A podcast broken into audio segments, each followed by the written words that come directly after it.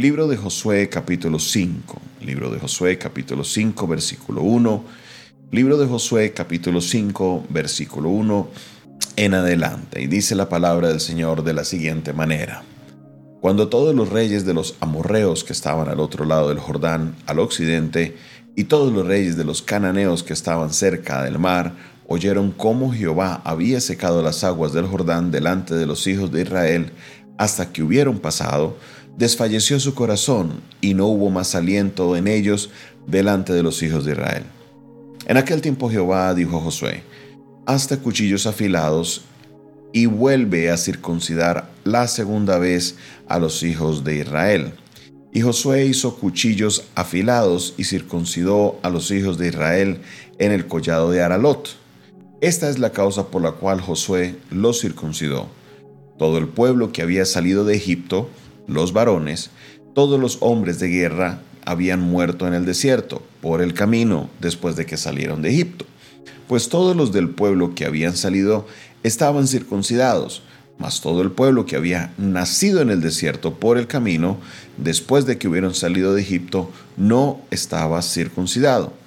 Porque los hijos de Israel anduvieron por el desierto cuarenta años, hasta que todos los hombres de guerra que habían salido de Egipto fueron consumidos por cuanto no obedecieron a la palabra, a la voz de Jehová. Por lo cual Jehová les juró que no les dejaría ver la tierra, la cual había jurado a sus padres que nos la daría tierra que fluye leche y miel. A los hijos de ellos, que él había hecho suceder en su lugar, Josué los circuncidó, pues eran incircuncisos, porque no habían sido circuncidados por el camino. Y cuando acabaron de circuncidar a toda la gente, se quedaron en el mismo lugar en el campamento hasta que sanaron. Y dijo Jehová a Josué, Hoy he quitado de vosotros el oprobio de Egipto, por lo cual el nombre de aquel lugar fue llamado Gilgal hasta hoy. Y los hijos de Israel acamparon en Gilgal y celebraron la Pascua a los catorce días del mes por la tarde en los llanos de Jericó. Al otro día de la Pascua comieron el fruto de la tierra, los panes sin levadura, y en el mismo día espigas nuevas tostadas. Y el maná cesó el día siguiente desde que comenzaron a comer el fruto de la tierra, y los hijos de Israel nunca más tuvieron maná, sino que comieron de los frutos de la tierra de Canaán aquel año. Amén.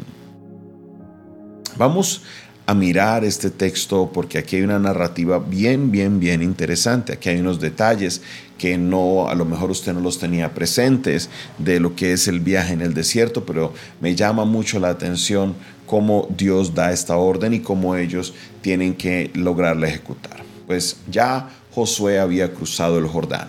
Una vez ellos cruzaran el Jordán, era una declaración de guerra a todas las naciones que estaban al otro lado del río. Las naciones sabían que Dios había secado el mar rojo hace unos 40 años. Las naciones sabían que Dios le había dado la victoria en todo lo que era este viaje, pero ahora escucharon de una nueva noticia, que el río Jordán se secó o se abrió para que ellos pudieran pasar en seco al otro lado, y esto hizo desfallecer tanto el corazón de los amorreos como de los cananeos, quienes eran los habitantes de la tierra al otro lado del Jordán. Sabía que algo fuerte se les venía. Pero había un problema, había una situación, y era que Dios había dado la orden que al octavo día cada hombre iba a ser circuncidado. Entonces nos explica Josué que los hombres que salieron de Egipto, que eran circuncidados, esta orden del octavo día no es de Moisés, viene desde Abraham. Ya venían circuncidados, pero todos los que nacen en el desierto no eran circuncidados. Usted lee números 13 y números 14, donde Dios da la sentencia para el pueblo de Israel, que ellos morirían en el desierto. Lo que el Dios les dice es, a sus hijos los entraré a la tierra prometida. Todos los que salieron o todos los que vinieron de Egipto, todos morirán, excepto Josué y Caleb. Entonces los únicos que eran circuncidados eran ellos dos. De resto, todos los hombres, todos los que iban a luchar, no estaban cumpliendo con la ley de Dios. ¿Qué era la circuncisión? La circuncisión era una marca que llevaban los descendientes de Abraham. Todos los descendientes de Abraham serían circuncidados, todos ellos llevarían esa marca en su cuerpo. Pero en el libro de Deuteronomio, Dios le da, le habla algo al pueblo por medio de Moisés y les habla de la circuncisión del corazón. La circuncisión del corazón, les dice el Señor, es la verdaderamente importante, no tanto la circuncisión del cuerpo, porque la circuncisión del corazón es cortar todo aquello que está de más en el corazón, todo aquello que no debe estar, todas las cosas malas deben ser cortadas. Entonces Dios no podía permitir de que el pueblo avanzara a la siguiente fase, a los tiempos de victoria, si ellos no iban a ser obedientes. Por esa razón, a todos los hombres los llevan allá a Gilgal y cortan el prepucio de su miembro para que ellos ya entren en cumplimiento de la ley. Esto no sería nada fácil. Esto no sería una tarea fácil porque las personas que estarían aquí serían jóvenes entre los 20 y los 40 años aproximadamente.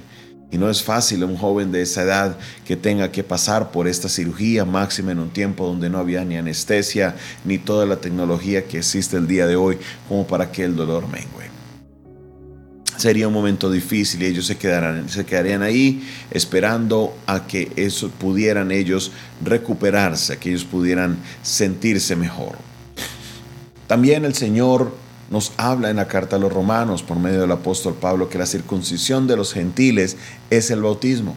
el bautismo es esa marca que está en nosotros que nos muestra a nosotros cuál es eh, o cómo es un paso de obediencia. El que creyere y fuere bautizado, éste será salvo.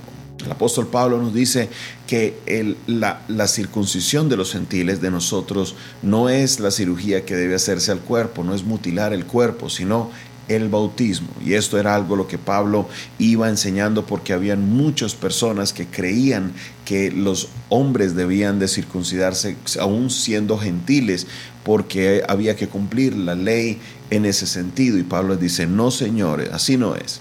Ya se habló en Hechos capítulo 15, se tomó la determinación que no era necesario circuncidarse, por esa razón la marca que queda en el cristiano es el bautismo.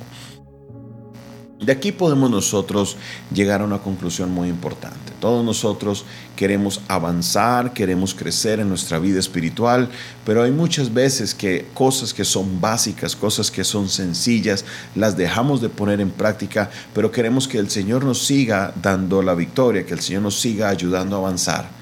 Quiero decirte, amigo, amiga, hermano, hermana que me estás escuchando en esta hora, la clave para el crecimiento espiritual se encuentra en la obediencia, en la obediencia en todo el sentido de la palabra.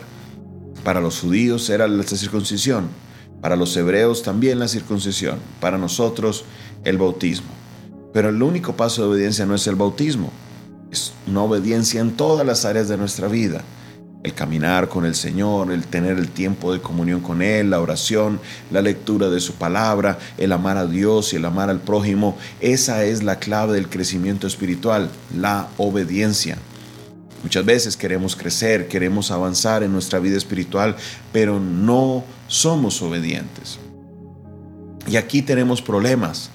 Aquí nos encontramos con una situación muy compleja porque Dios no va a traer bendición sobre un lugar que es desobediente. Dios no va a traer crecimiento. Llegará un momento en que te vas a estancar y vas a querer buscar más y buscar más y buscar más y vas a apelar a diferentes cosas para sentirte mejor. Pero la realidad que la clave está en la obediencia. Obedecer al Señor en todas las cosas. Esa es la verdadera adoración.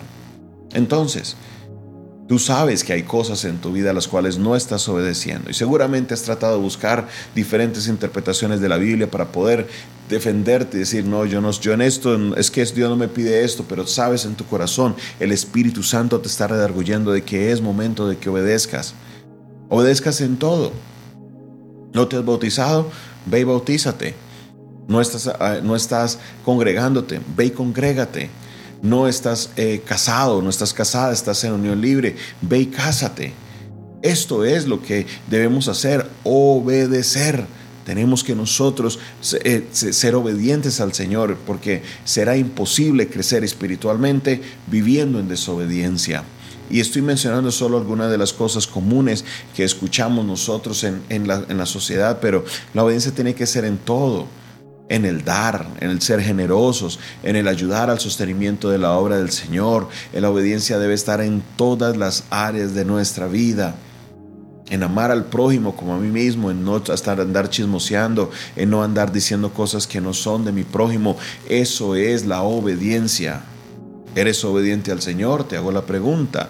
No me la respondas en voz alta, es algo que tú tienes que analizarte en el interior.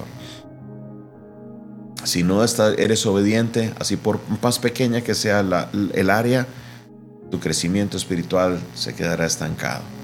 Pero si practicas la obediencia, déjame decirte, el Señor traerá crecimiento sobre tu vida. Obedece al Señor, porque es mejor para el Señor la obediencia que los sacrificios. Dios quiere obediencia, Él quiere misericordia. Eso es lo que Él anhela de nosotros. Obedezcamos al Señor, creámosle a Él. Él traerá el crecimiento sobre tu vida y avanzarás de una manera sobrenatural.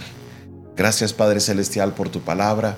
Gracias Señor porque nos muestra Señor cómo el pueblo de Israel tuvo que obedecer tus mandamientos antes de empezar la conquista. Señor, como ellos tuvieron que obedecer, nosotros entendemos que la obediencia es la clave del avance para la conquista, que la obediencia es la clave del avance para poder crecer espiritualmente, que la obediencia es clave para poder recibir, Señor, todo lo que tienes preparado para nosotros. Bendigo, Señor, a tu pueblo en este día, todos los que se conectan, los que están por la radio, Señor, que esta palabra llegue a lo profundo de sus corazones. Gracias Dios porque sé que estás sobrando en sus vidas. Gracias Señor porque sé que te estás glorificando en esta hora. En el nombre de Jesús. Amén. Amén y amén. Esta fue una producción del Departamento de Comunicaciones del Centro de Fe y Esperanza, la Iglesia de los Altares, un consejo oportuno en un momento de crisis. Se despide de ustedes su pastor y amigo Jonathan Castañeda, quien les invita, no olviden suscribirse a nuestro canal de YouTube. Si usted nos está viendo por Facebook, YouTube, no olvides compartir este video, no olvides compartir también este audio que te estamos enviando. Eh, Dios le bendiga, Dios les guarde. Si quieres aprender un poco más de nuestro ministerio, puedes contactarte con nosotros al 316-617-7888. Dios te bendiga, Dios te guarde